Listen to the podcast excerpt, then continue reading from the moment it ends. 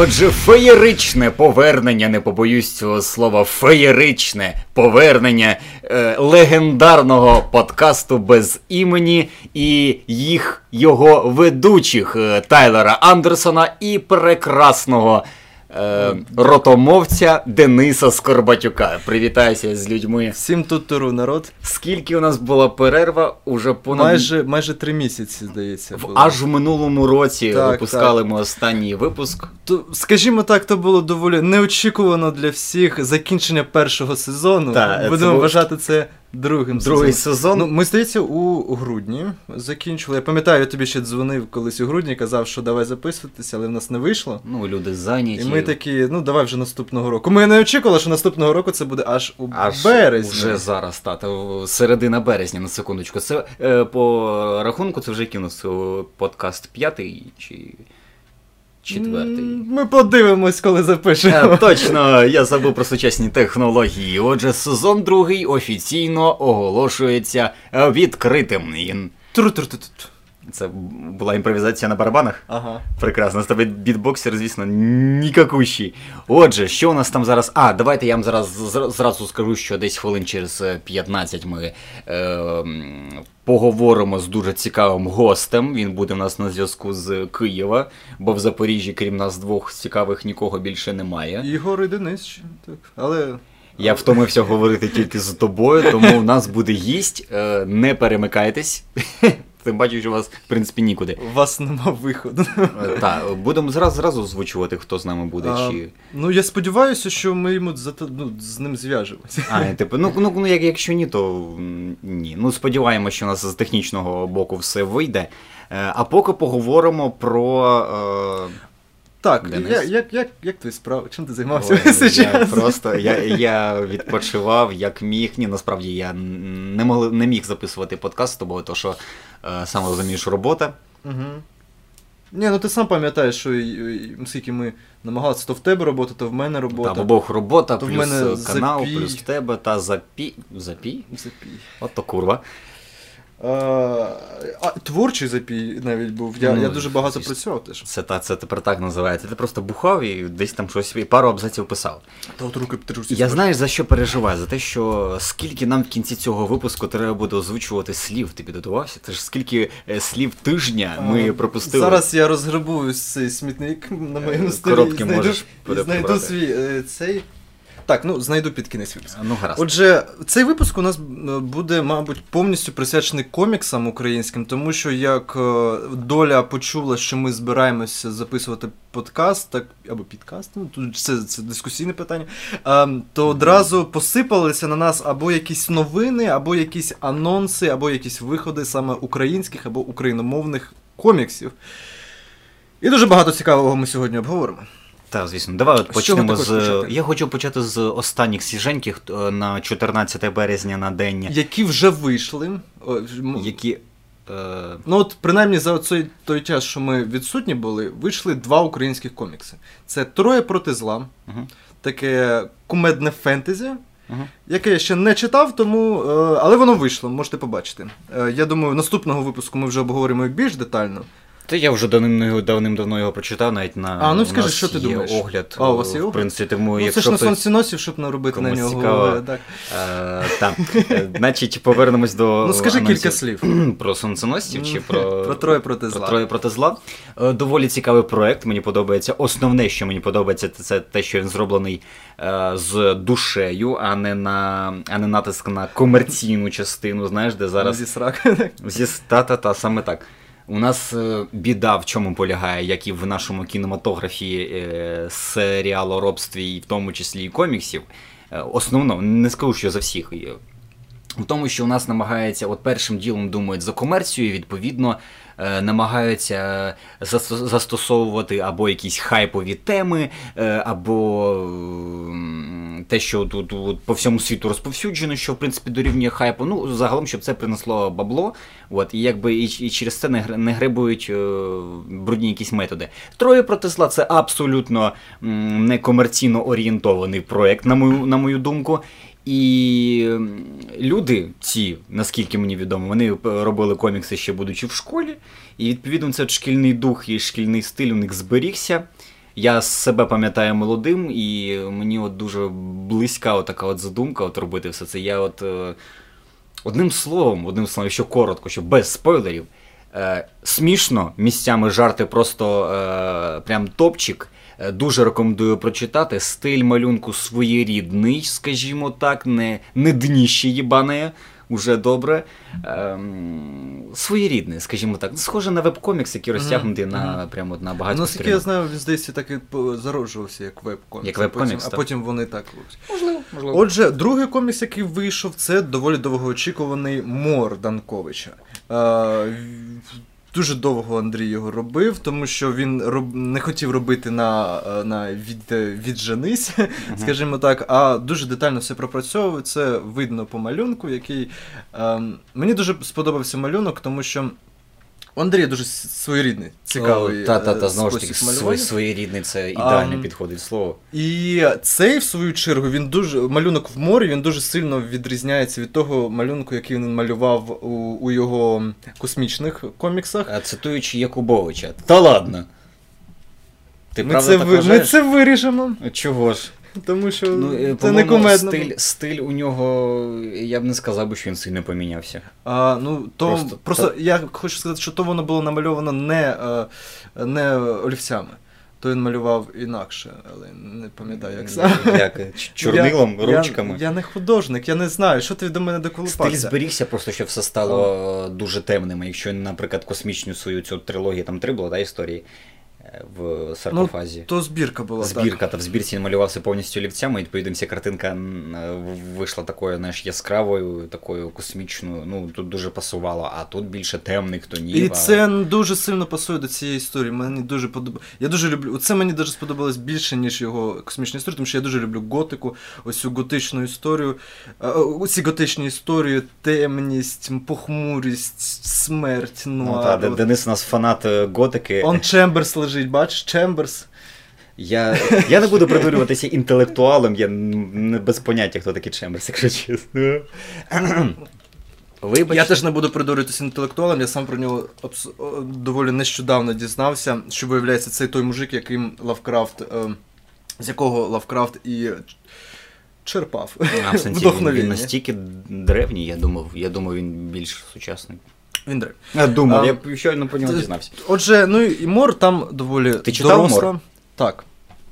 Е, Доволі Що доросла, ти? але без, е, без спойлерів, це доволі доросла і похмура історія. Ну, добре, не буду. з, зі своєрідним е, малюнком, який дуже пасує цій історії, і більш детально з усіма, с- ну, хоча може без спойлерів, ви почитаєте в моїй рецензії, яка вже буде наявна, коли ми, коли ми викладемо цей. На правах реклами.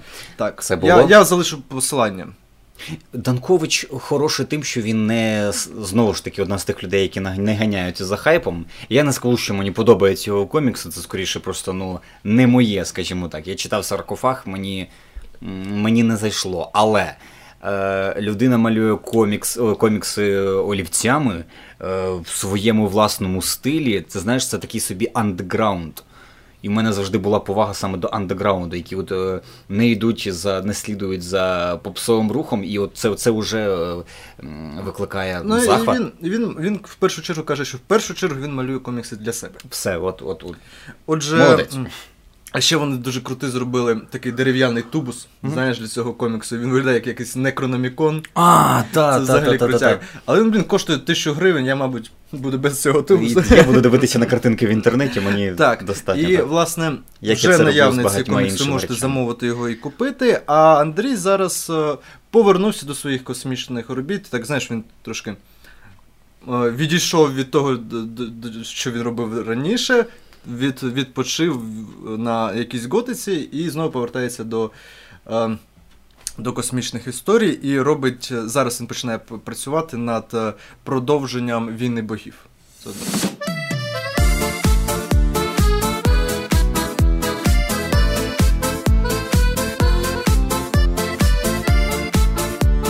Користуючись змогою, хочу привітати з днем народження Драмора е, Трампа. Е, в цей чудесний день, е, коли ми записуємо цей подкаст 15 березня, е, мені підказав Фейсбук самісінького ранку, що в шановного Драмора, він же Денис, наскільки я знаю, твій Чоска. Теска. Він, щоб ви знали, він, значить, один з тих чуваків, які працюють в третій паралелі, фактично наші колеги, назвімо це так. І він же є, він робить комп'ютерну верстку для пошти всіх е, коміксів е, рідної мови. Значить, ви могли бачити його роботу над флешем. Е, тільки вперед читав, значить, недавно Бетмен Ноель. Шедевральна історія, але особливо радує, що там постарався Денис теж. Дуже, дуже хороша історія. Це одна з моїх улюблених історій Бетмена. Хочеш Бо... розказати? Ну давай тоді довітаю. А, Много є літа, давай. Ні, ну що там сильно розповідати? Це це та історія, яку я перечитую кожен новий рік, тому що це по суті адаптація Дікінса, Дікінса різдвяної пісні у прозі. Але до того, як її прочитав, я не думав, що настільки органічно вплететься історія Бетмена Скажи. до цієї історії. Таке відчуття, що він він народжений був для того, для цього кросоверу, так би мовити. У мене жоден комікс в житті не викликав подібних емоцій. Знаєш, коли прямо от я навіть не знаю, з чим це пов'язано. Ну не викликало мене, от ну ніколи такого не бувало. Причому мені дуже сподобалося, що дуже органічно сама от історія, різдвяна історія, uh-huh. як вона задумалась, вона дуже органічно вплилася в історію Бетмена, що там е, той привид, який його наслід з його минулого. Там Потім все дуже три, органічно. Три привиди Різдва, так би мовити. Дуже красиво. Намальовано, дуже красиво написано. Лібермехо дуже Малю... дуже, дуже майстерний. Малюнок, о, як зветься автор? Лібермехо. Лібермехо. От це, малюнок це просто от, от лише малюнку можна присвятити окремий подкаст. Е, це кращий е, костюм Бетмена, який я бачив взагалі з намальованих. Е, настільки він деталізований, настільки він правдоподібний. Mm-hmm. І вся ця атмосфера. Я дуже шкодую, що рідна мова не видали цей комікс до Різдва, знаєш, щоб типу на Різдво можна було Я прочитати. теж був здивований, що в січні тільки. Це треба було е, читати під Різдво. Я от прочитав на початку, наприкінці зими, на початку березня, десь так от у мене трошки розтягнулось. І от я відчув от різдвяну атмосферу, знаєш, всі ці вулички. Я ні разу не відчував атмосфери Готема так сильно, як mm-hmm. от в Бетмен Ноель. Хіба що Бетмен повертається Тіма Бертона? Теж там було Різдво, ось такий гротеск. Це ми зараз про комікси все ще говоримо. Я ж тобі кажу про комікс, дубіна ти така. Що ж таке? Форму води ти подивився? І вибач, я так скачу з теми на теми, але я просто ми говорили з тобою про форму води, які Минулого очікую. разу, а тепер воно ви взяло е, статуетку найкращого. Статуетку фільму. взяло Оскара, та і ти дивився фільм. Не. Сказати, що я розчарований, нічого не сказати.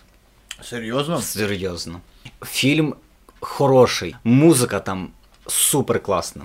Але Оскара він недостойний. Я ну, як мінімум, там було е, купа інших претендентів. Пре, пре, пре, пре, претендентів. Претендентів, дякую. Чекай, точно претендентів? В коментарях виправлять, не переживай, що перший раз чи що. Е, Було інших конкурсантів, купа, які більше заслуговують. Е, три білборди біля щось там Міссурі. Кажуть, Наприклад, теж дуже хороший фільм. Він хороший, я тобі ні слова не скажу, тобі треба подивитись самому. Угу. Е... Це коїни робили? Чи ні? Ні, не коїни. Просто... Сім психопатів хто знімав. А, я зрозумів. Я не пам'ятаю того мужика, але сім психопатів, блін, залізти на, залізти на дно десь там. Брюге, о боже мій, шикарний фільм. Це все той мужик зняв? Це то той же Я мужик. точно тепер подивлюся цей кінці. Е, це типу називають е, казка для дорослих, називають. Е, про що ми тільки що говорили? А, форма води. Е, і так далі. Тому стільки епітетів я почув щодо цього фільму, стільки стільки людей його хвалило, але рівно стільки людей його і сварять. Це не а, а по-перше, це не те, що ми в принципі. Очікували, по-друге, він простий і надзвичайно передбачуваний. От знаєш, от найпростіший варіант, який тобі зразу в голову ем, вривається, от, ну, типу закінчення, оце він і буде, я тобі гарантую. Все робиться заради красивого кадру, і мені більше всього нагадав нагадав цей фільм Амелі за атмосфери. Дивився фільм Амелі? Дивись, мені щось не, не Я обожнюю Амелі, якщо чесно. І тут щось дуже подібне, тільки з е, такою Ну, Справа в тому, що в тому весь Гільєрмо Дель Торо, він завжди в першу чергу. Як зараз модно казати, візіонер. Тобто, в першу чергу він е, робить упор на на візуал. От тільки в Гелбої він він дуже добре попрацював зі сценарієм, а то тільки в першій частині, мені здається. Взяти, наприклад, його дуже культову роботу Лабіринт Фавна. Чекай, тобі не подобається Золота армія? Ні. Золота армія це просто краще, що є в дилогії. А, серйозно? Гелбой. Тобто після похмурого, такого темного а, Гелбоя приходить якась е, яскрава бульбашка, де все Сенсі золоте. яскрава бульбашка. Ну, е, почекай, перший, перший Гелбой це кар- карикатурні злодії, які типу, а, я, я захоплю весь світ, я Распутін, бляха-муха. Распутін крутий, там і друга тентаклі. частина, і чекай, друга частина, де є Там є тентаклі. Ну, тентаклі, да, тащить. І де друга частина, де є бляха принц Нуада, шикарний принц Нуада. Ей, не кричите. Я в бік крикнув, вибачте, як, в кого- лопнули барабанні перетинки, вибачте. Я на емоціях, я на емоціях, я радий записувати цей подкаст. Є принц Нуада, який. Тільки не кажу, що принц Нуада гірше злодій, ніж Распутін. Распутін, він. Распутін. Два- Раз, два- раз Путін, два два Путін. Що це за срака? Принц Нуада. Ти розумієш, я просто люблю таких злодіїв, люблю такі історії, де е, ти не знаєш за кого ти, ти за головного героя, чи все-таки бляха-муха за злодія. Мені е, просто дуже сильно резонувало очами. Хоча, в принципі, це добре, що друга частина, Мгм. вона дуже сильно різниця від першої частини. Просто це як мені, Термінатор 1, Термінатор 2. мені просто до душі більш темна перша А. частина, ніж така яскрава вся золотиста друга. І мені дуже шкода, що третя так і не вийшла. І що тепер, ну, перезапуск? Я дуже сподіваюся на е, з- перезапис з Гарбором. Гарбор дуже шикарний актор. І я сподіваюся, Хоча що вони бач- як мінімум не, не, не засруть. Дуже часто той фото, де він в гримі, Мгм. грим виглядає, як на мене, від стін. Ну, по-перше, це один з тестових гримів. По-друге, я б не сказав би, що перші два гелбої прям такий геніальний грим. Там геніальний грим. Ну, десь, ну скажи мені, може, десь на перших те- тестових фото ти їм теж міг би сказати, що це якась срань небесна. Ти бачиш, ти дивився його, коли був е, малим і молодим. Які були хороші часи. Так, це давай робимо Е, паузу і будемо намагатися зв'язатися з, з Ярославом.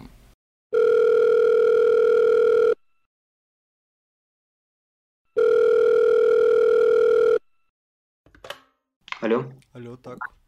так зараз нормально? От зараз добре. Поки що. Добре. Ну, добре. Ярославе, привіт. Дуже дякую, що долучився до нас у цьому невеличкому подкасті. Тайлер, скажи привіт. Привіт. Так, вам дякую, привіт.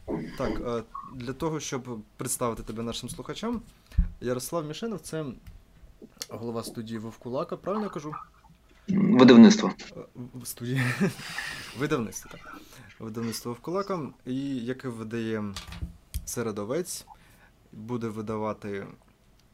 Муть, м'ют. Так, тиша.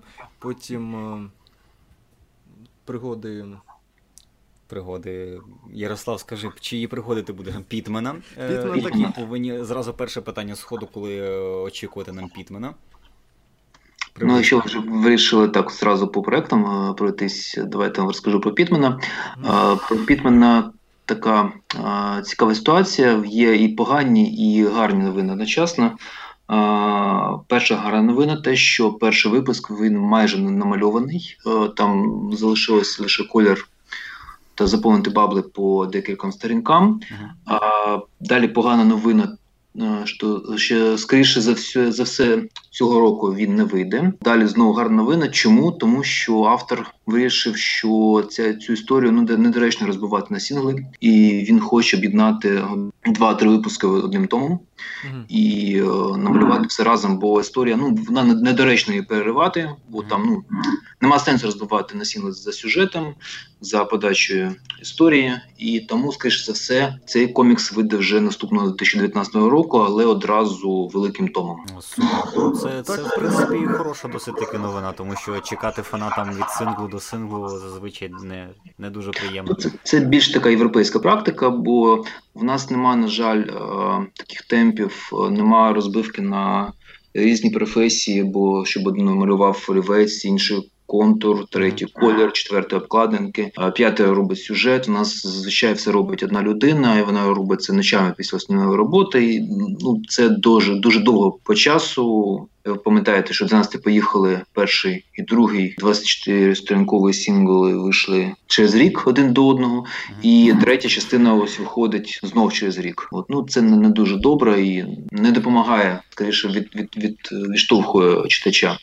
Ну, Тому ми вирішили дещо змінити формат подачі В принципі, це правильно, тому що в той же час, ем, якщо розбивати на сінгли, то це доцільно, коли є кліфхенгери, коли можна по, погратися з очікуванням читача. А якщо краще от воно йде однією історією, то так чому ні? Ми почекаємо для для хорошої історії. Ну на даному етапі мені е, хочеться похвалити і як саме видавництво, і всі, хто бере участь в цьому в цьому великому проєкті, і тебе, Ярослав, і авторів коміксів, тому що ви явно на правильному шляху, і, е, по-моєму, я не побоюсь цього слова, перше видавництво, яке робить повністю оригінальні проекти, і робить це дуже і дуже вдало. Е, раз Пітмен виходить у 2019 році. У мене е, питання, якщо можна, якщо якщо ти не проти, розказати нам про те, які проекти нам варто очікувати у 2018 році. Окей, але я ще е, щоб перед тим як повернутися до сьогодення, я все ж таки скажу про про 19 рік. Е, напевно, всі, ну і гадаю, що Сашко е, Кришков це скажуть на коміксфесті, що наступні частини це 4, 5, 6, 6 частина. Вона теж буде вже 19-го року, бо він зараз зайнятий вже другим своїм проектом це коміксом Тиша. І ось саме Тиша вона планується в. 2018 році. Я сподіваюся, вона буде під новий рік. Е, теж е, вирішив. Ну, ми суспільно вирішили змінити трошки формат і видавати більше в альбомному форматі. Ми вважаємо, що так буде більш цікаво, е, більше буде більше історії в одному томі. Це буде більше цікаво читачеві, вона буде більшого формату, і, скоріше за все, вона буде в буде в твердій політурці. І це десь історія стрінок на 60 на 70.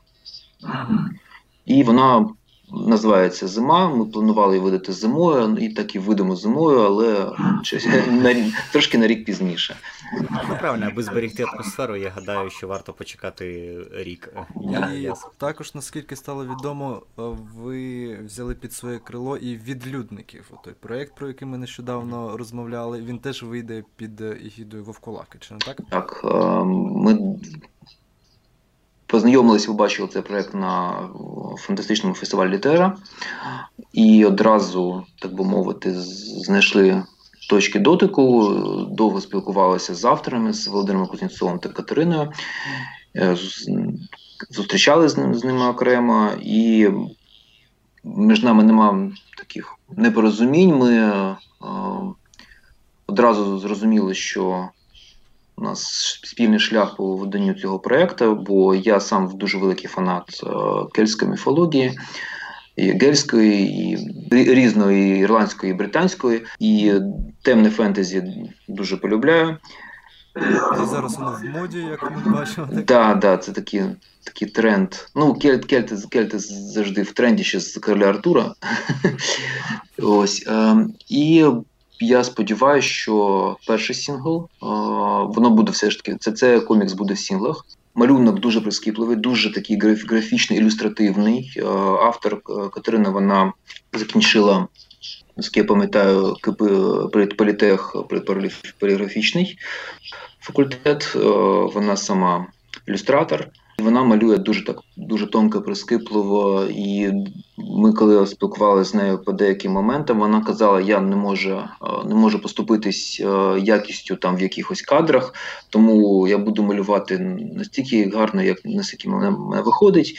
І, і не чіпайте мене, це буде довше, це буде просто просто перфектно. І я не можу наступати на на горло такій пісні. Я ну, намагаюсь не тиснути на художників, хоча дещо трансформує видавничі плани, бо теж інколи не зрозуміло до цього фесту ми щось видимо чи не видимо, бо творча робота вона ну дуже дуже тонка річ, і треба треба це розуміти. Але я сподіваюся, що восени вийде, вийде перший сингл.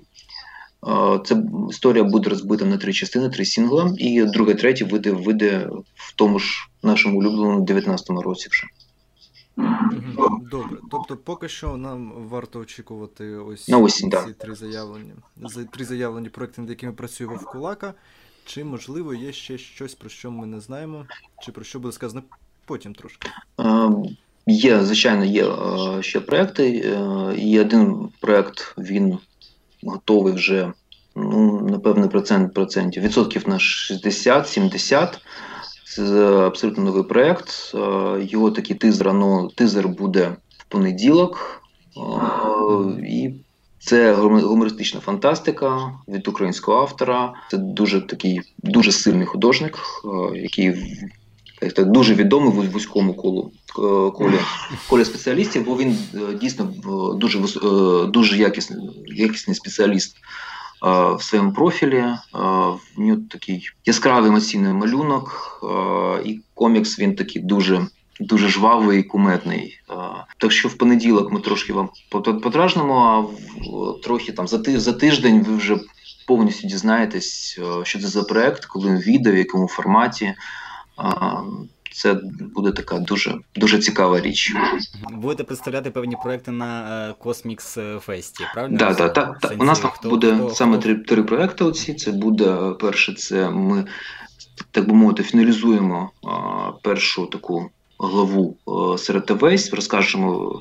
Про третій том, про те, що зараз розмовляти ну нема чого, тому що зараз формується Ну, Сценарій вже сформований, де роз, роз, розкадровка тому. Це довга робота, це наработка скетчів, е, паттернів. Ну, тут там це десь кілька місяців треба е, працювати над е, чернетками. Другий проект це буде відлюдники, про які розкажуть е, саме про історію, про що надихало на цю історію. Ну більш більш докладно буде цікавий такий багато історичного екскурсу. То буде дуже цікаво а, поспостерігати про витоки, що надихнуло на створення цього коміксу. І третій це наш таємничий проект, про який вам з задоволенням розкажемо і покажемо. бо на відміну від тих же відлюдників, він е, він ну не майже, але він там дуже багато вже готових матеріалів. Добре. Тоді давай на сам кінець зовсім трохи е, швиденько слів про те, що е, ти був у Франкфурті так на книжковій. Е, як воно правильно називається? Книжковий? Так, так, книжковий ярмарок. Це дуже е, дуже старий, стара стара подія. Вона була спочатку локальна, це суто німецька була подія. Ну, їй там більше 100 років. У Німеччині було багато таких ярмарків, але потроху вони е, один з одним зникали чи е, зменшувалися в об'ємі. А Франкфуртський він робився все більше і більше і більше. Ну, Франкфурт це, як відомо, це бізнесова столиця Німеччини там сконцентрований весь весь там банківський, бізнесовий сектор. Так, тобто зовсім трошки інакший там підхід не так, як у нас там толока, щоб піти покупа, покупити книжок. Там більше було а, ділових зустрічей, так. так? Там більше людей ходили, так. і ти, наскільки знаю, ходив і чіплявся до людей. Чи виловив ти там щось? От що хоче Денис сказати. У нас е, Денис дуже скромний. Є якийсь ексклюзив, який прямо зараз порве наших слухачів усіх на дріб, на, на дрібні шматочки. Чи є, але ти нам не скажеш. Так. Чи нічого нема.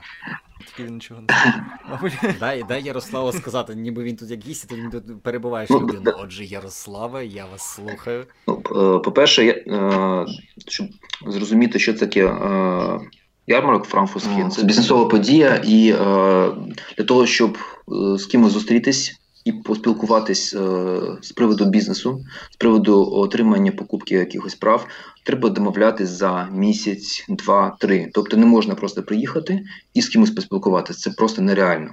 Всі зустрічі розписані заздалегідь, е, і видавці мають вже гра, е, щільний графік буквально кожні 20-30 хвилин в них стає черга і підходять е, видавці з різних е, країн, з сходу заходу, з півдня, з півночі, щоб поспілкуватись там з приводу якихось ліцензій. Е, я спілкувався з видавцями п'яти видавництв. Видавництва були і британські, і французькі, і американські. Причому з британським е, видавництвом це зустріч була дійсно, дійсно випадково. В нього був там 10 хвилин. Я підсів. Це видавництво Rebellion, це е, яке нам відомо по коміксу суддя Дред. Дуже дуже дуже цікавий цікаві такі. І е, представник дуже цікавий був такий дуже доброзичливий, і саме видавництво, бо в нас геть невідомий британський комікс ринок. Е, я скажу, що він ще менш відомий, ніж франкофонний чи, чи французький комік. Е, комікс е, майже приблизно на тому ж рівні, як і італійський і іспанський. Бо про нього ніхто нічого в Україні майже не знає, ну крім там е, деяких спеціалістів. Крім суді Дреда, що нас зацікавило, є кілька коміксів. Один з цих коміксів це дуже темне британське кельтське фентезі від дуже відомого британського сценаріста Пата Мілса. Це це фантастичний брутальний комікс, намальований Саймоном Біслі. Ви можете можете погуглити. Я я не хочу говорити назву, щоб вас провокувати щось пошукати, бо ну це дуже далека річ, і це дуже не український комікс. Е, для нього, на жаль, ще не настав час розмовляти про якусь е, покупку прав на нього. Ну дуже передчасно. Е, ми спілкувалися, що що нас зацікавило першу першим першу чергу. Це американське видавництво і мав предметну зустріч з одним видавництвом. А, Наразі і ми зараз ведемо з ними перемовини. Я поки що не можу розкривати, бо ще вони не закінчені. І е, ну я я сподіваюся, що за за місяць е, буде будуть вже новини. і Ми зможемо.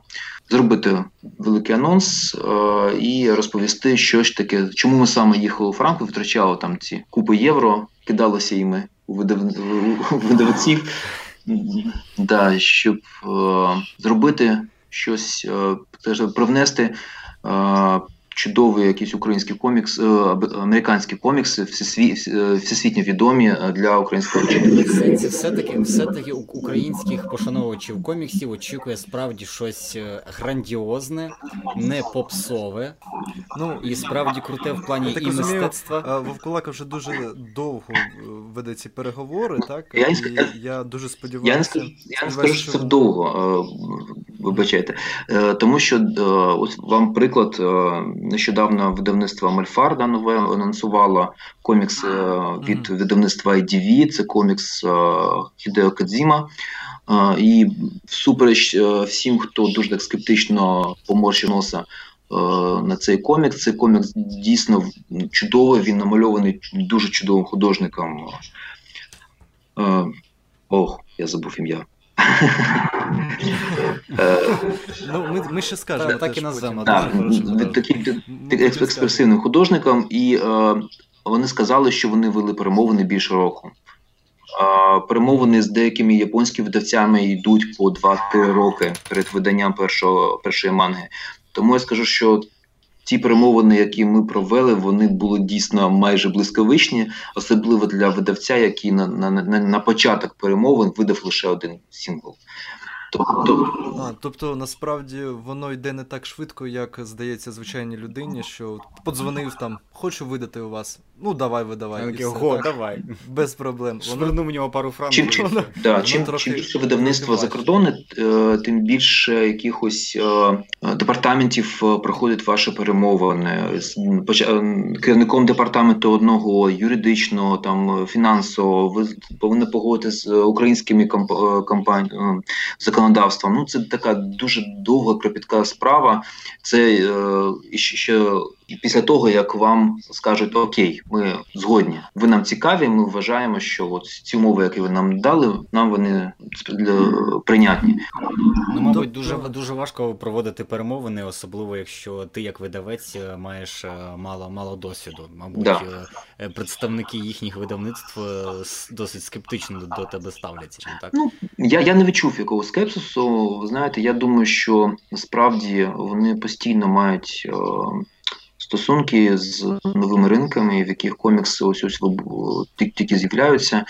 І я я не відчув якогось там зверхності, скептичності. Е, Су, суто бізнес. Я я, я пропоную їм гроші з таких умов, а вони пропонують такі умови. Ми знаходимо якийсь компроміс. Про це все, все це воно займає дуже багато часу, бо кожна там так, скажімо так, просто для для того, щоб підбити підсумок, е, е, найбільший підводний камень стосовно ліцензування там видання закордонних, це саме бюрократія, так? Ну да, да, бюрократична і е, все ж таки, я ще раз скажу, це відсутність в мене як видавця досвіду, бо якщо б от я б казав, я б не поставив перед собою там кілька кількох стін, то напевно, щоб вже анонс був би. От, тобто є... Отже, дякую, дякую, вибач, що я перебуваю. Знову ж таки, е, я буду голосом совісті і таймінгу е, в цьому випуску. Е, Що б ти хотів би сказати нашим слухачам настанок, такого міцного, підбадьорюючого? підбадьорююче. Я б сказав би, що ну, головне, головне це шукайте, шукайте всередині себе витоки творчості і займайтесь лише тим, е, що вам подобається. Супер, дякую тобі, Ярославе. З нами був на зв'язку Ярослав Мішенов. Не побоюсь цього слова.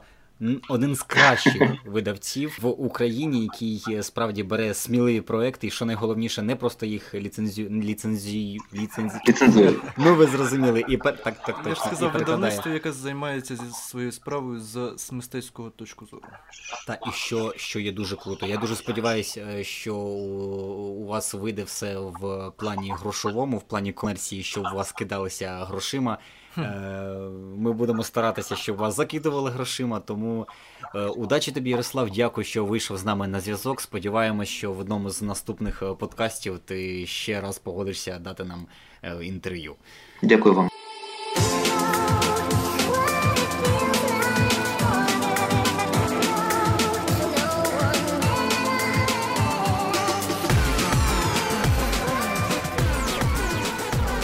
Отака от цікава виявилась розмова. Якщо ви хочете продовження в такому ж форматі, в такому ж стилі, щоб ми запрошували різних людей, то будь ласка, пишіть в коментарях, хоча яка різниця, ми все рівно кого-небудь та запросимо. Я знаю, ви зараз кажете, типу, ой, е, Ви щось, ті двоє чоловіків, які нас щось- слухають. щось нам не понравилось, ой-ой-ой, нічого страшного, всі ми не без гріха, наступний раз буде краще. Якщо були якісь проблеми зі звуками, вони по любасу якісь були, я чую своєю чуйкою. Коротше, це був такий у нас, е, у нас такий експериментик. Ми не стоїмо на місці. Новий сезон. Ми сидимо Новий на другий. місці Ми в своїх кріслах. Другий До речі, сезон. дякую, що ти притяг, притяг це прекрасне крісло в нашу студію. Воно Е, таке м'яке. Так. Воно таке моя попа просто в ідеальному ком- комфорті. Е, Не будемо зупинятися на моїй попі. Давай е, продовжимо нашу розмову. Отже, Так, Пишемо. отже, дуже добре, що е, Ярослав нам нагадав, бо я насправді насправді забув, наскільки у нас багато з'явилося українських коміксів, е, е, україномовних коміксів за останній місяць. е, двіжуха почалася, анонсів, розумієш? І навіть виросло в- нове видавництво, видавництво Мольфар називається, яке, як е, сказав Ярослав, видаватиме Чесно, комікс. Вперше чую про цей мольфар. Я випадково теж натрапив. От вони е, Та ви- видаватимуть е, офіційну збірку коміксів Зроби паузу. Продовжуй. Metal Gear Solid. Або ну Solid. хіба це не хреніна новина? Чекай, треба перезаписати Metal Gear Solid.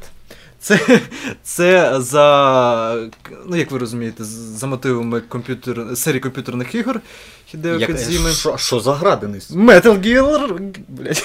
А я тобі дав другий Metal, шанс. Metal. Gear Solid. Розумієш, я дав тобі шанс, але ти його просрав. А, насправді ми залишимо теж посилання, думаю. Так це український комікс? Ні, ні, це, що? це не український. Автор Кріс Опріско та Ешлі Ну, цілком е, Це- українське прізвище Це опришку. ліцензія.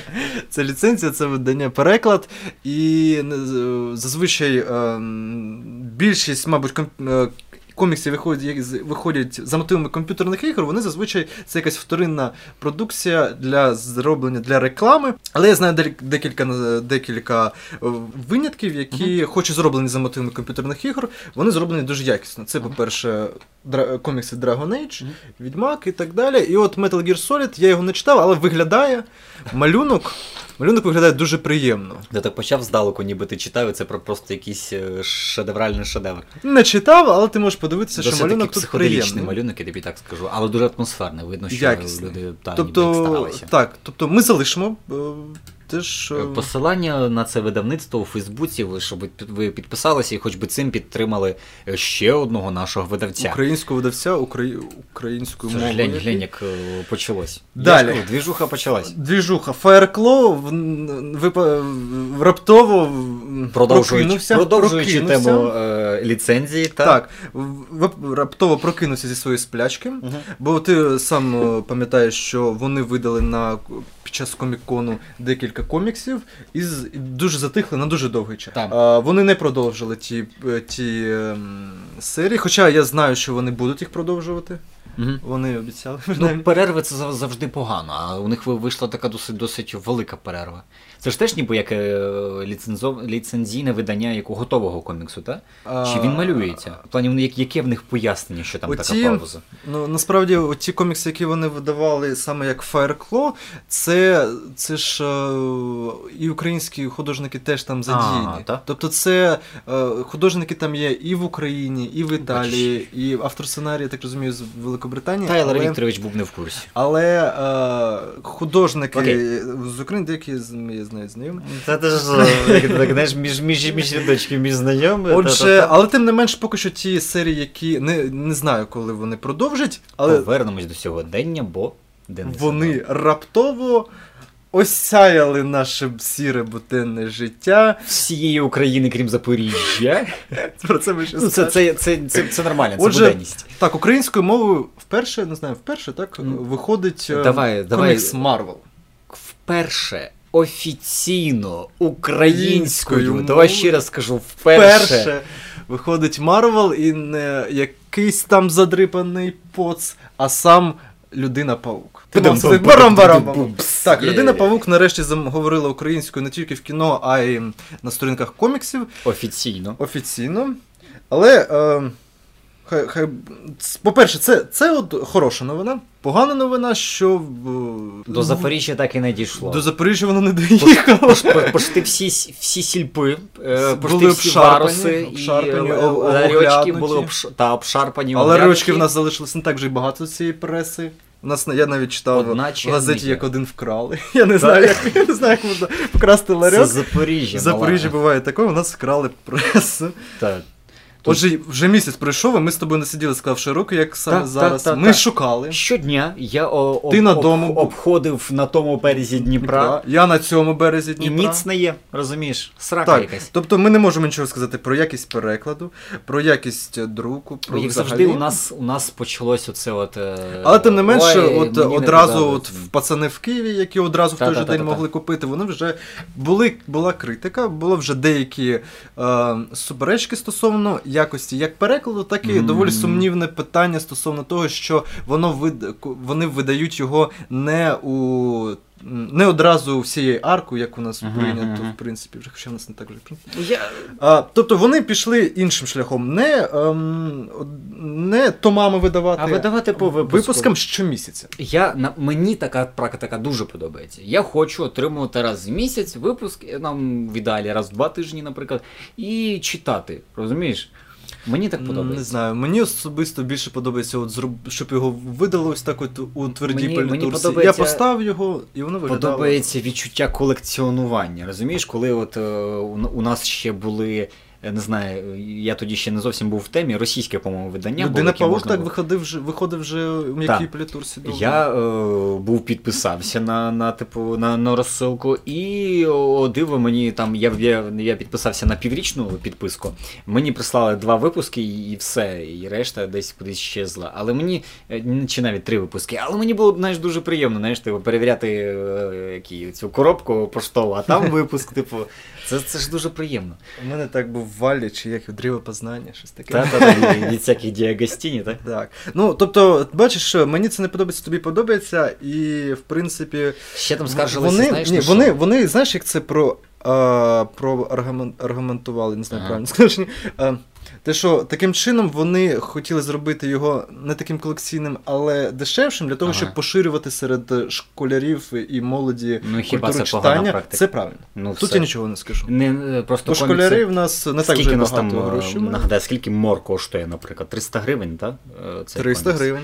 Треба, щоб ку- комікси могла дозволити собі А будь-яка здається, має дитини. 30 гривень. 30 так? гривень 30 це не гроші зараз. Не поїсть, не вип'є алкоголю. Ну так, діти зараз швидко виросли, та не нап'ється з другого, другого дня.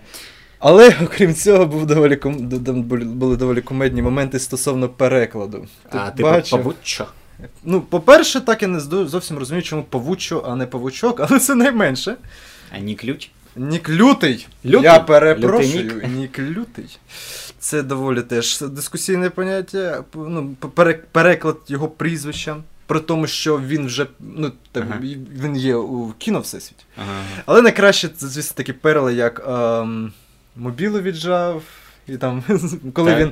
Ти не бачив? Ні, в сенсі я не бачу. Ну а як же? Я тобі, я тобі щойно розказував, що я оббігав весь той берег, на якому я живу, не скажу, Ні, на просто я сам, Дніпра, і не знайшов. Я тільки читав, що там скаржились людини на м, Там були деякі моменти стосовно перекладу, е, які не тільки Я читав імен. тільки, я читав А статтю були е, у «Чорному цьому, леві». у Чорному леві, яку писав е, Роман. е, Роман? Мгм. Як у нього прізвище? Я Чи не Роман? А, чекай, мені хтось.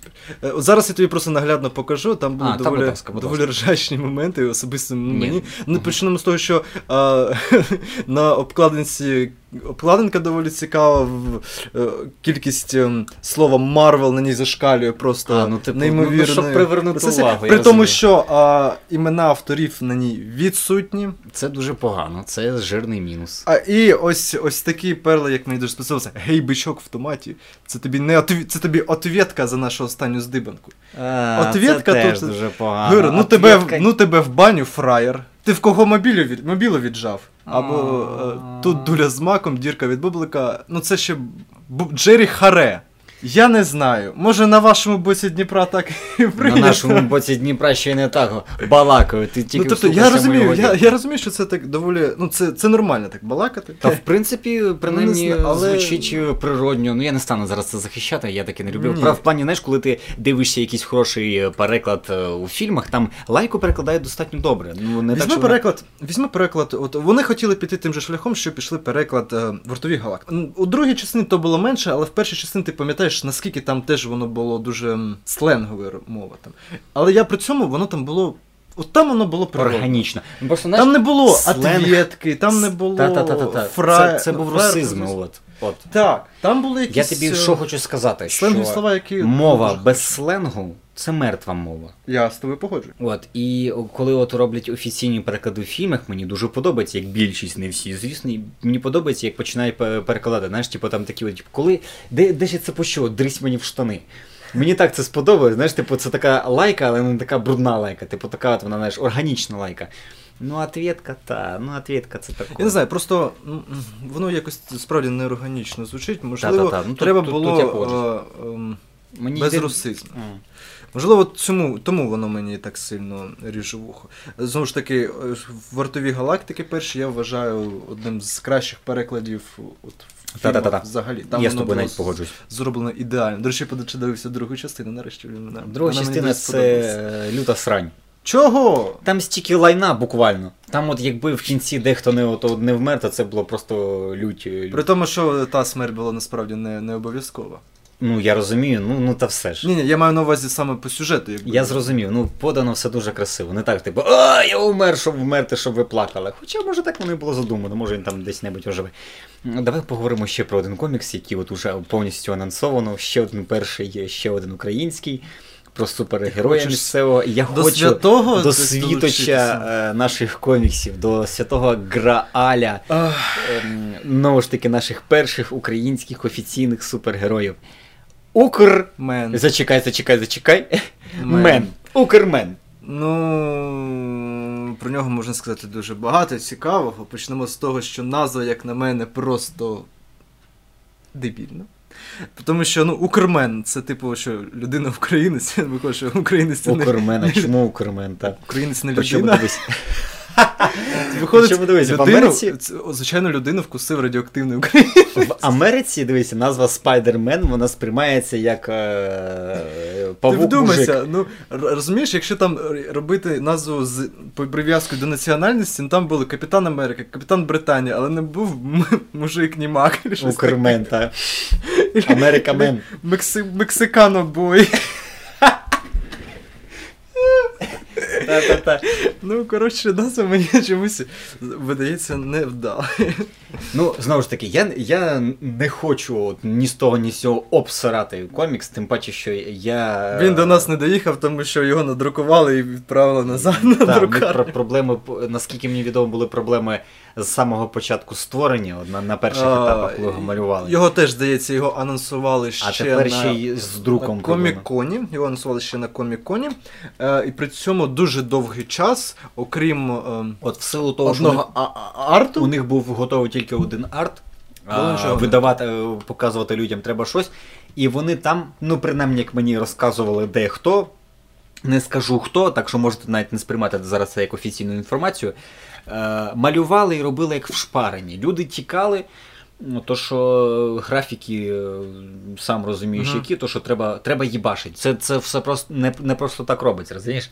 Я, наприклад, на якусь там маленьку галіму ілюстрацію можу потратити від 1 до, до 2 годин. А людям треба малювати, блядь, цілий комікс, розумієш? Цілий, блядь, комікс. Я е, не особисто, тільки через Фейсбук знаю от людину, яка займається цим видавництвом, і мені його рекомендували як дуже хорошу, хорошу людину. Але коли я говорю про, говорю про комікс, я не повинен зв'язувати якось з особистістю. Мені Мгм. особ, особисто вже мені сам комікс, саме малюнок, який був представлений, який, я знову ж таки бачив ще до офіційного представлення, ті ж самі кадри.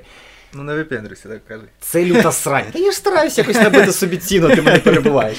Це люта срань. Ну чесно, це, це люта срань. Сама ну, концепція я не буду казати, що це прям срань. Ну- Тобто, ну, але малюнок міг бути б і кращий. Ну ти глянь на цього мутанта. Це ж ніби знаєш, ніби. Це Думсдей. Ну тут ну, нічого сказати не буду. Це Думсдей і все. Е, Ще Думсдей в найгіршій його варіації. Це Ну, людина я- ну, снікерс, людина какашка. Розумієш?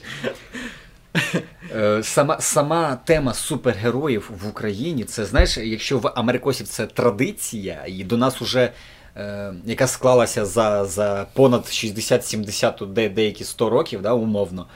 А до нас, до нас не дійшли комікси золотої доби. Вони Мгм. у нас стали популярними тоді, коли вони стали більш дорослими, більш сучасними, більш серйозними і так далі, тому подібне. Особливо е, коли почалася хвиля фільмів Марвел, де вони старалися пояснювати якось всі ці дебільні костюми е, у вигляді прапора, і так далі, тому подібне.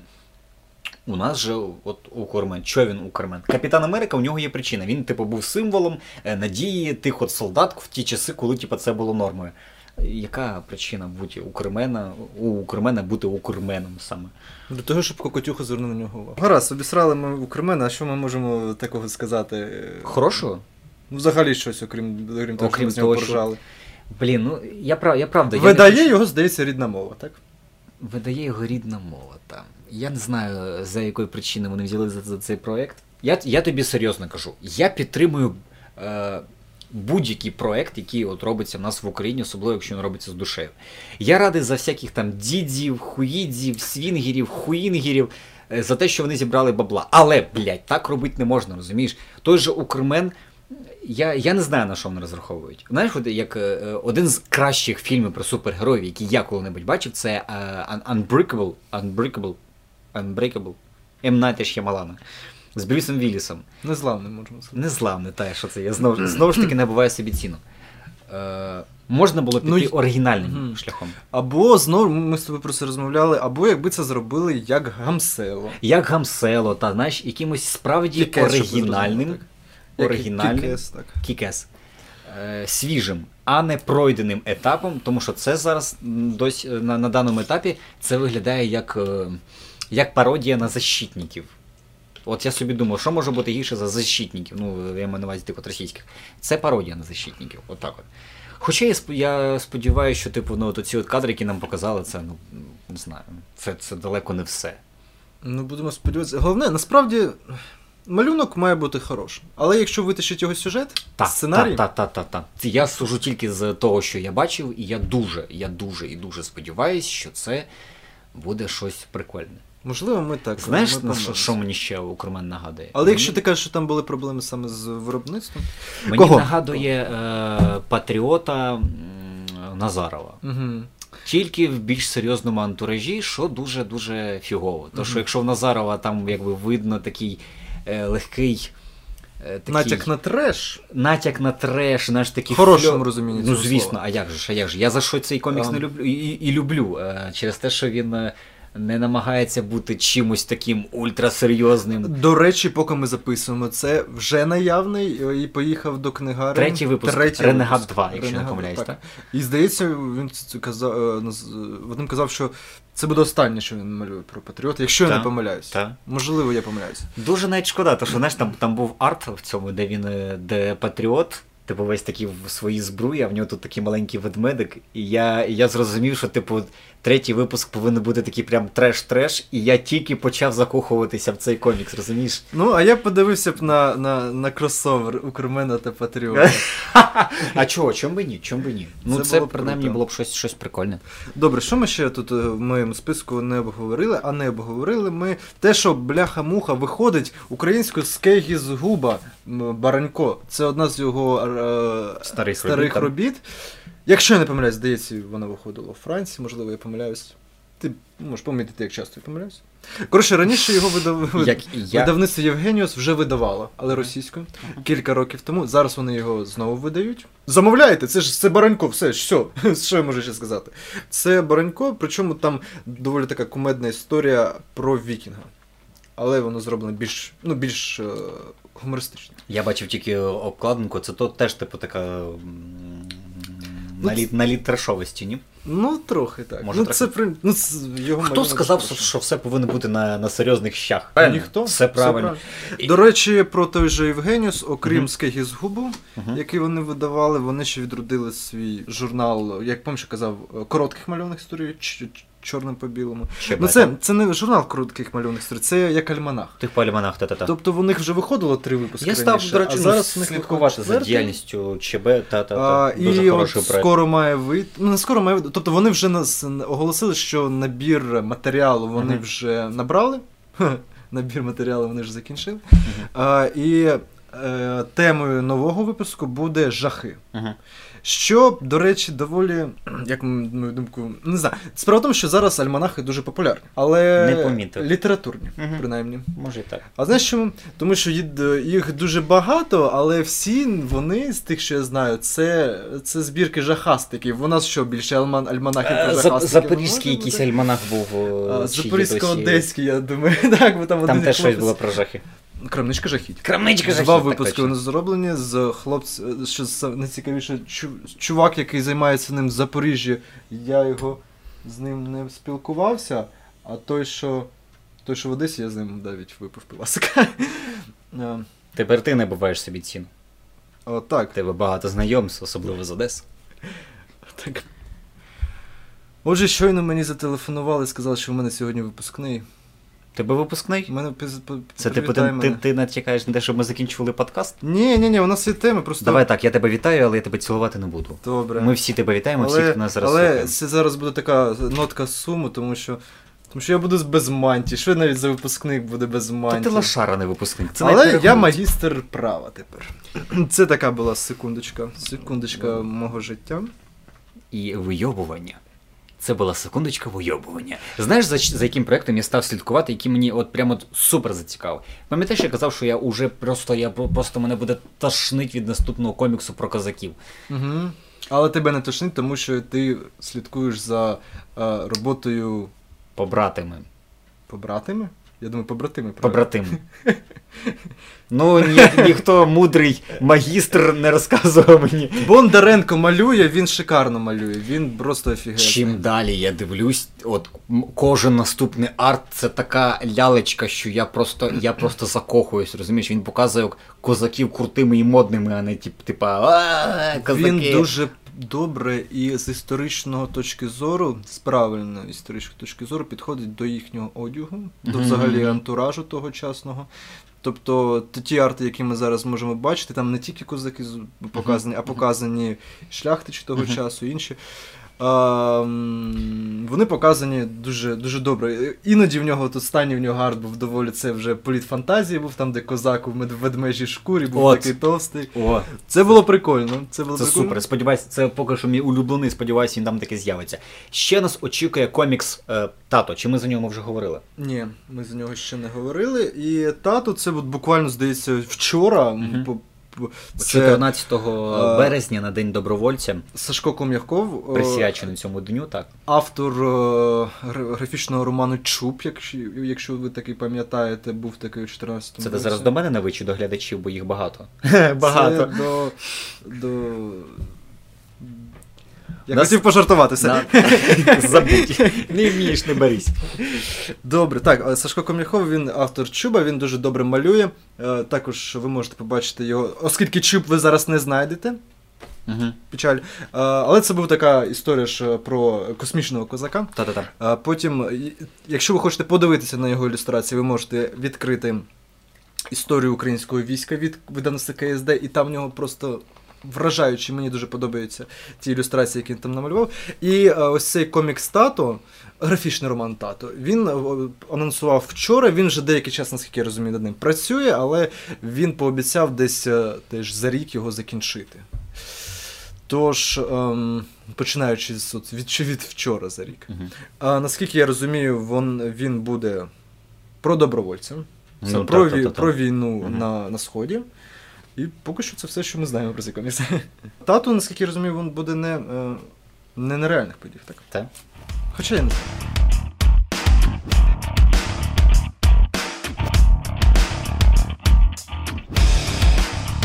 Потім, що ми ще в моєму списку? Е, Без поняття. Хочеш Без іменні. Не без поняття, а без іменні. А, безіменні, та-та-та-та. Прям Так, як, де як наш, е, в честь нашого подкасту О, вирішили в назвати комікс. Тож, мабуть, про нас. Безіменні це комікс, який виконаний в стилі. стилі гравюра. гравюри. Я би так це назвав. От е, ти ж бачив, які арти там виглядають. Це, це дуже красиво, це такий. м, Це, звісно, чорний колір. не дюрер, я вам так скажу, але таке враження, ніби це реально щось середньовічне. Але видно, що зроблено з е, дуже професійно, а не так, що типу, ой, ну я просто інакше не вмію і буду хірячити отак от. Ну, Отак воно от було воно. так і задумано одразу. Ну, так. Ти подивись на будь-який е, середньовічний малюнок, там що, там тобі ні перспективи, ні хера. Ну, тут щось дуже А. приблизне, але дуже красиво. Так, Дуже е, атмосферно. це буде е, темне Dark Fantasy. Як це стало Воно мені зараз модно. воно, бачиш, Та. сонценосці подали тренд. До... Задали А як же ж, чувак? О, до речі, раз ти тут. Та чекай, хочу- дай я ще розкажу, розкажу про А, та, безіменних. все, все. Отже, ем, наскільки я знаю, то зараз е, це доволі нещодавно, десь всього три десь тижні тому я дізнався про цей комікс. Він випадково, ну не випадково, він так раптово з'явився е, таким е, з анонсом. Цей, там автор ж своєму, своєму пабліку ділиться. ем, я почав екати знову. Що ж таке? Я Ну так не було практики, у нас же скільки? Два Скільки? місяці було це. Так. Там буде дуже глибока. Дуже глибоке про, пропрацювання сеттингу. Тобто автор пообіцяв, що це не буде банальне фентезі. Що доволі голосно сказати Такі, про це. такі обіцянки, вони самі по собі звучать банально, так усі кажуть. Але тим не менш, е, він почав викладати, е, окрім малюнків, ще опис сеттингу. І так, мені подобається. Там дуже багато, е, дуже він так епічно, епічно підійшов. Тобто це буде більше епічне Dark Fantasy, я так розумію. І там ви можете подивитися, ми теж, я думаю, залишимо. Скільки ми посилання залишимо? Е, І на цей. е, Раз залишати буду я, теж. скоріш за все, що небагато. Теж е, дуже багато попрацював в фентезі, і там я е, попрацював над описом, дуже цікаво за, захоплює цей е, сеттинг. І навіть я побачив декілька алюзій на історичних алюзій, тому Мгм. від сценарію в мене вимоги дуже великі. Ну, Зараз звісно, я ти вже ж у нас хто? хрін в пальто, блін.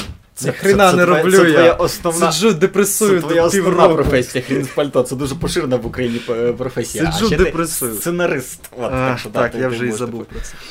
Да, ти, ти із тої категорії сценаристів, які ніхіра не пишуть, але фукають на інших, я правильно розумію, так? Не фукаю, я. З тебе сценарист, е, як з мене я художник. кажу, я кажу про те, що мене зацікавив е, опис сеттингу. Я просто що, знаєш, кажу, типу, ой, там малюнок лайно, там малюнок лайно. Що Тайлер Вікторович намалював? Ні ху чого. До речі, раз у нас в студії у нас запрошений ще один гість, е, автор і сценарист коміксу Сонценості.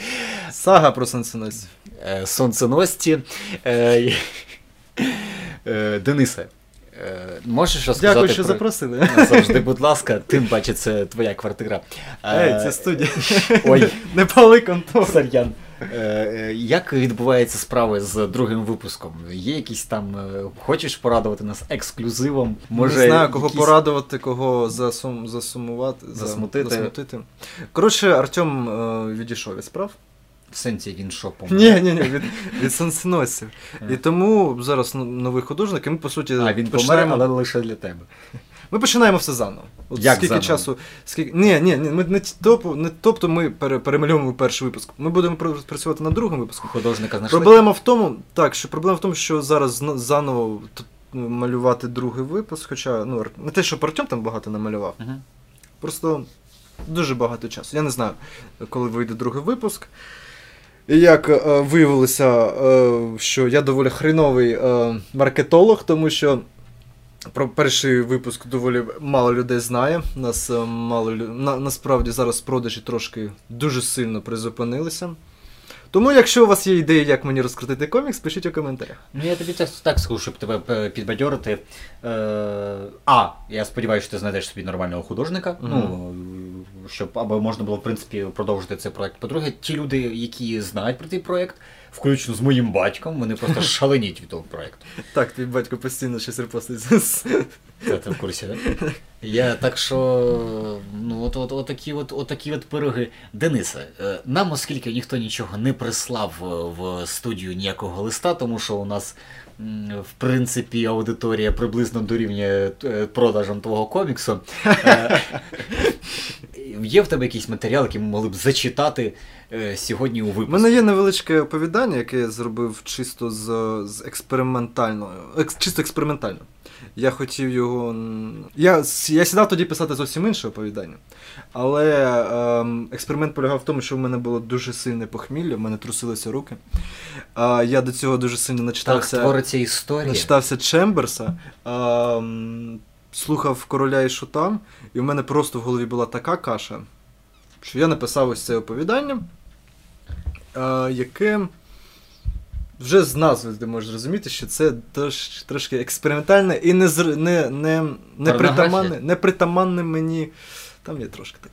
е, Не притаманне мені оповідання, яке називається Дівчина, що вкрала моє серце. О Боже. Як ваніль. Ти, ти хочеш, щоб ми це зараз зачитали, чи, чи, чи ні? Так, Уже я не впевнений, розумієш? Але прийшло час рубрики Слово місяця. Слово місяця чи е, двох місяців. Скільки ти хочеш, щоб я щоб прочитав весь Давай, е, ну давай чотири слова, щоб е, ну нормально. Я думаю, просто не треба перезавантажувати е, людські е, мізки. Мені дуже подобається слово вовкодух. Вовкодух. Що означає слово вовкодух? Дуже злий, дуже зла людина, злюка. От, Ох ти знаєш, во... от. вже вживаємо в реченні. Ох ти і вовкодух. Ах! Денис, коли Денис дізнався, що від нього пішов художник, е, він став вовкодухом. Далі. Наступне слово в рубриці слово місяця. О, ну це скоріше не маловідоме слово, а дуже, дуже маловідомий синонім до слова, яке всі знають, людомор. Людомор. Це Людомор. як такий тиран, дуже людина, яка багато людей У тебе вбиває. якісь дуже злі слова пішли. Є там щось ще на рахунок е, такого типу сифіліса? Щось? Я вже забув, як буде сифіліс е, нашою мовою. Е, ну, лепсько слово всі знають. Ну, звісно. Яке слово? Лепсько. Лепсько. Що це означає? Гарно. А, ну, звісно. Файн. звісно, я знав. Це доволі. Зараз я зачитаю слова, які доволі в вузькому призначенні. По-перше, це дезоніт. Це так поляки образливо називали православних. В той же час є слово папежник, яким вже українці називали католиків, щоб образити їх. Папежник. Тобто зустрінете якогось поляка, який, який буде вам не дуже подобатися, якщо, ну, якщо це поганий А є. Не кожного поляка так називає. називають. Є, а є в тебе там в записничку слова, які не викликають міжнаціональної ворожнечі. Е, фігляр. Що таке фігляр? Це блазень.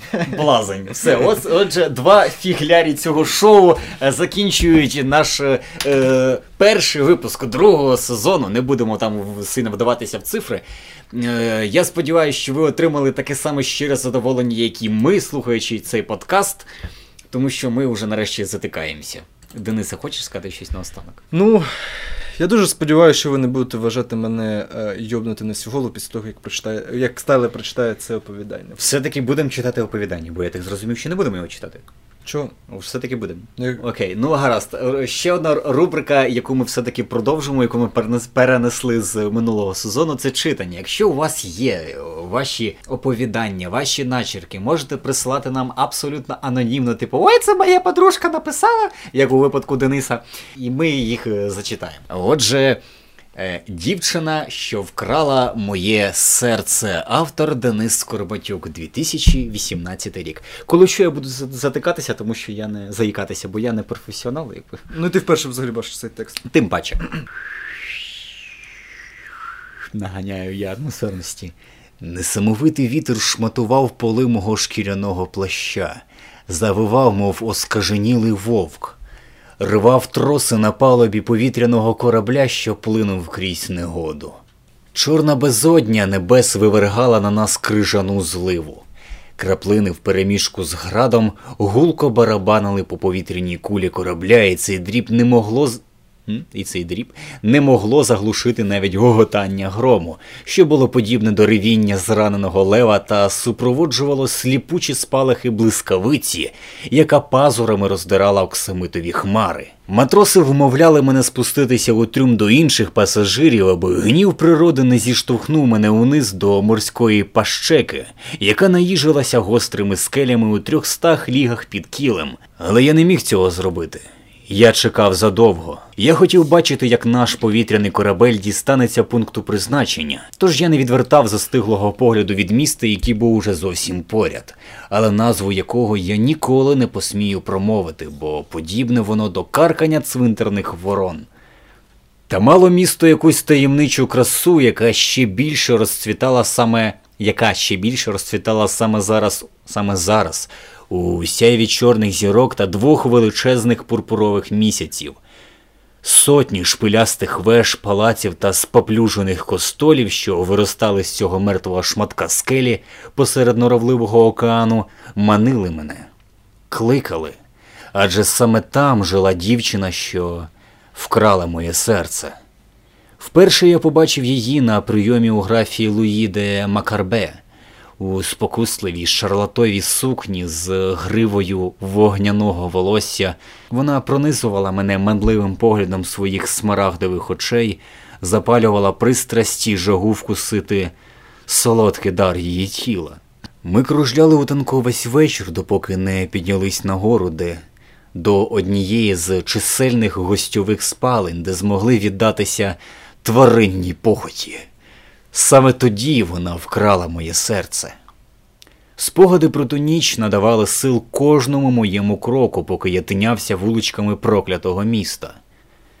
Вони звивалися, мов хробаки усередині гнилої плоті.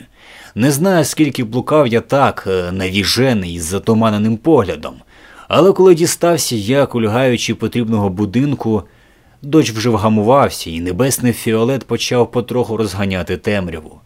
Насправді, я не знав, куди йти. Ніколи я не бачив цієї садиби, цього тину і кущів червоної троянди, які буйно росли по всьому садку.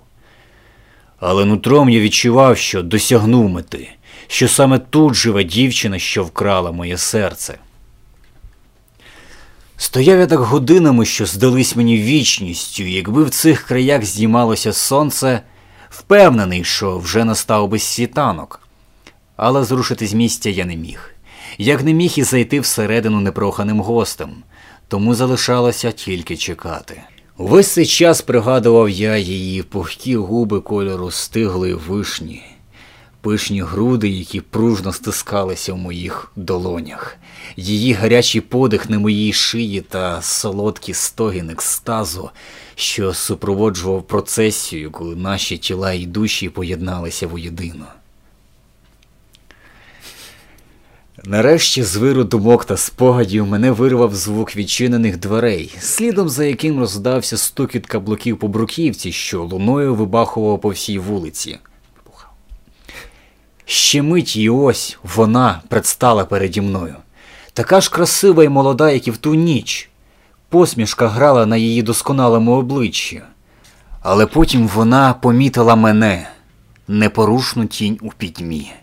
Я зробив кілька кроків до неї, і місяці проплили, пролили світло на мене. Вона побачила мою висохлу шкіру, шматки гнилого м'яса під плащем, налиті кров'ю очі та навічно застиглу посмішку на обличчі, низ якого вже не вкривала плоть, і її очі заполонив жах. Що доволі дивно, адже до цього її очі не видавали жодних емоцій. Залишилися вони спокійними і холодними, немов зелені води підземних озер. Навіть тоді, тієї ночі, коли на піку нестями я от-от мав вибухнути блаженством, і вона дістала із під подушки кінжал та провела сталлю по моєму горлу. Студене лезо обпікло плоті багранець залив білосніжні простирадла. Знерухомлений я відчував, як життя витікає з мене, а мій скляний погляд був прикутий до неї. Скривавленим ножем вона простромила мої груди та витягнула моє серце, яке ще безумно калатало в її мініатюрних ручках, і прямо на їй, і прямо на моїх очах вона його з'їла. Тільки після цього я провалився в обіймі мороку. Але я не розчинився у всесвіті. Десь глибоко, глибоко на задвірках мертвої свідомості палала лють і жага помсти. Не давали вони зринути в ніщо. І от однієї ночі пронзила мої груди блискавка, і я прокинувся. Голими фалангами без плоті я розідрав дерев'яну кришку домовини, а потім довго а потім довго місив багно, доки не виліз на свободу. І ось тепер стояла вона переді мною, нажахана, здивована, безпомічна. Я дістав з кишені камінь з моїми ініціалами, який хтось турботливо поклав на мою могилу і зацідив їй по голові. Вона впала. Кров бризнула на бруківку. Вона не видала жодного звуку чи зойку. Я опустився поряд і вдарив ще раз. І ще, і ще, і ще один раз. Все відбувалося, наче в тумані, але крізь той туман, здається, я почув гамір і крики навколо. Потім хтось намагався відтягти мене від неї, але мені було вже все одно. Адже я знайшов дівчину, що вкрала моє серце. Кінець. Я перепрошую мою несерйозність. Язик у мене часом заплітається, коли я бачу перший те, перший текст, але Денисе, це, це дуже і дуже і дуже добре. Я більше ніколи не буду писати нічого в жанрі горор, тому що. А, Це було перше моє. Але в жанрі е, я ввійшов її через. А, тобто мені варто прийти на любовні романи. Обов'язково продовж, будь ласка, цю тему. Насправді, насправді в тому, що з жанрі горор я не буду більше писати, тому що мені було ну, цікаво написати mm-hmm. це. Мені от з'явилася в голові саме ця ця ідея про те, як якийсь мрець стоїть і прийшов помститися. Mm-hmm. Але саме в процесі написання, на відміну від тих, що, наприклад, коли я пишу. Е, пригоди, фентезі, фантастику, то я ж, як би мовити, переживаю все це. Mm-hmm. знаєш. І тобто пригоди переживати ну, мені подобається. Але це ну, мені залишило дуже неприємні е, неприємні відчуття, коли я це писав. Тому, мабуть, я більше говорю. Як і нас всіх, хто це читав і слухав. На цій дуже приємній ноті я. Я гадаю... вибачаюсь. Я гадаю, що можна завершити цей подкаст. Я хочу поставити в кінці е, пісню однієї з моєї найулюбленіших е, українських груп е, Morphin Suffering, якщо знаєш таку групу. Я сподіваюся, що нас не забанять за е, таке вільне використання їхньої їхньої пісні. Е, пісня називається Небо пробачить тобі. тобі. Мені. І тобі теж. Ні, тобі за таке ні. Що це таке? Е, Власне, все. ну... Давно ми не писали, і от я як якийсь депресивний у нас вийшов випуск, то все ж я. Та чого? Стільки українських коміксів вийшло, і виходить, я і буде. радий, розумієш, я радий, що у нас вже е, достатньо коміксів, щоб я не встигав не встигав за ними всіма слідкувати. Так. Це ж... Ми присвятили весь випуск виключно лише комікс. українським коміксам. Це добре. Прощаємося вже, то ми знову відходимо в якусь ліву тему. Отже, з вами був Тайлер Андерсон і. Денис Скорбатюк, і не, будь, не будьте ви такими депресивними, як, як, е, я. І ми. Отже, два. Як ти казав, блазні будуть? Фіглярі, Фіглярі. два фіглярі прощаються. По-моєму, це нова назва нашого шоу. Два, два фіглярі. Бувай. Бувай.